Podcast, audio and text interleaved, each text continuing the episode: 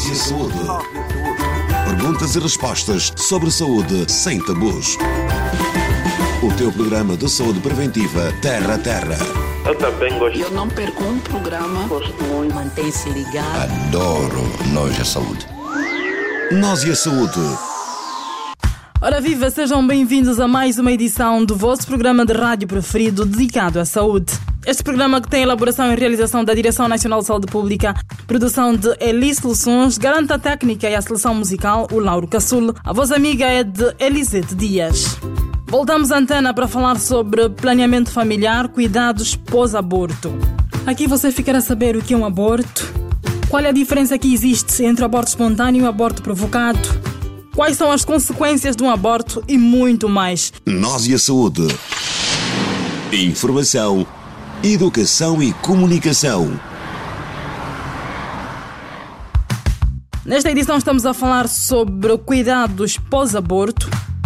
Sabemos que a palavra aborto é um tabu e por isso gera emoções difíceis de lidar. Entretanto, é uma preocupação de saúde pública devido às várias complicações relacionadas que podem prejudicar a saúde da mulher. Também as consequências do aborto têm sido uma das principais causas de mortalidade materno-infantil. Atenção, existem dois tipos de aborto.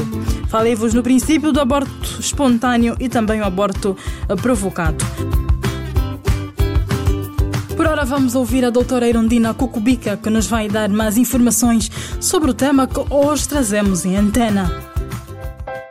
Um aborto, assim, falando, é a interrupção de uma gravidez. Portanto, sempre que nós interrompemos uma gravidez, a gravidez, portanto, é uma gestação né, que tem um período de, de 42 semanas.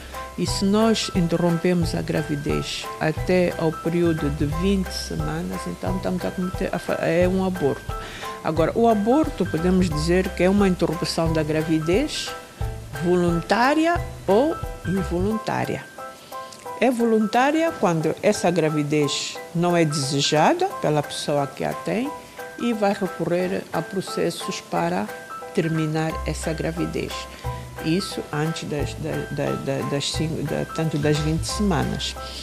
Agora, é um aborto involuntário ou espontâneo quando a pessoa está grávida, mas não fazendo nada por qualquer motivo, seja por uma doença ou por questões do próprio organismo, essa gravidez acaba por perder-se, né? Ela perde essa gravidez. Então aí também é um aborto. Nós e a saúde. Tudo sobre a saúde e prevenção contra doenças.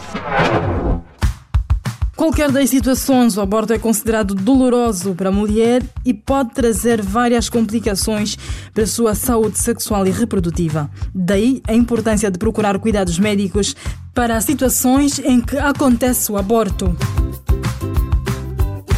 Uma vez iniciado, nada pode ser feito para impedir um aborto, principalmente o espontâneo. Todavia, é importante procurar um devido tratamento para evitar hemorragia intensa e infecções, além de outros cuidados físicos e emocionais. O aborto pode se tornar um risco para a mulher, principalmente quando é provocado. Os riscos são maiores e mais graves e, na maioria das vezes, mortais. For um aborto espontâneo, tanto e se essa a pessoa que teve esse aborto espontâneo não for a uma unidade sanitária, muitas das vezes os abortos, portanto, acabam por não ser completos. Quando digo completo, não é completo, quer dizer que sobram restos a nível do útero. Isso pode levar a hemorragias e a infecções, o que pode causar a morte da pessoa ou até levar à esterilidade. Quando digo esterilidade, se a infecção é prolongada, essa pessoa não é tratada a tempo e horas, quando for para uma unidade sanitária, às vezes tem que se remover o útero ou as trompas e então aí ela já não vai poder fazer filhos. Fique ligado ao programa Nós e a Saúde. Depois do aborto, as consequências devem ser avaliadas por um médico. Deverá conversar abertamente com seu médico em caso de desejar engravidar logo de seguida ou escolher um método contraceptivo para prevenir uma gravidez não desejada. Ao escolher um método contraceptivo, não se esqueça de que é muito importante optar por um método contraceptivo eficaz e que se adapte a si. Estamos no Facebook, Instagram e YouTube. Siga-nos. Nós e a Saúde. O aborto é uma preocupação de saúde pública devido às várias complicações relacionadas que podem prejudicar a saúde da mulher. Também as consequências do aborto têm sido uma das principais causas de mortalidade materno-infantil.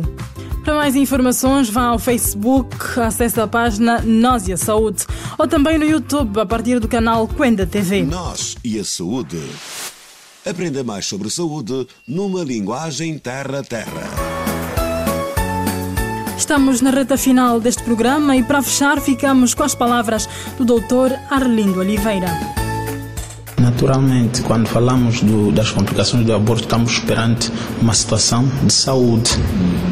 E todos, todo ser humano merece saúde. Então, toda mulher que estiver nessas situações deve ser tratada para que tenha a saúde desejada. Se nós pudermos controlar as complicações do pós-aborto, então teremos uma saúde melhor para a mulher que passa por essas situações.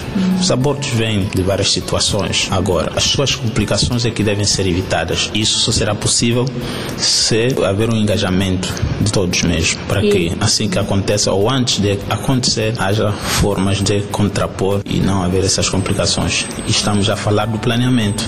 Portanto, eh, o planeamento ajuda a que os abortos não aconteçam para que haja complicações. Chegamos ao fim de cerca de 10 edições dedicadas ao planeamento familiar. Laura Cassul e Elisete Dias despedem-se com promessa de voltar a estar consigo nas próximas edições. Fique bem e contamos consigo. O teu programa de saúde preventiva Terra a Terra. Eu também gosto. Eu não perco um programa. Gosto muito. Mantém-se ligado. Adoro Nós a Saúde.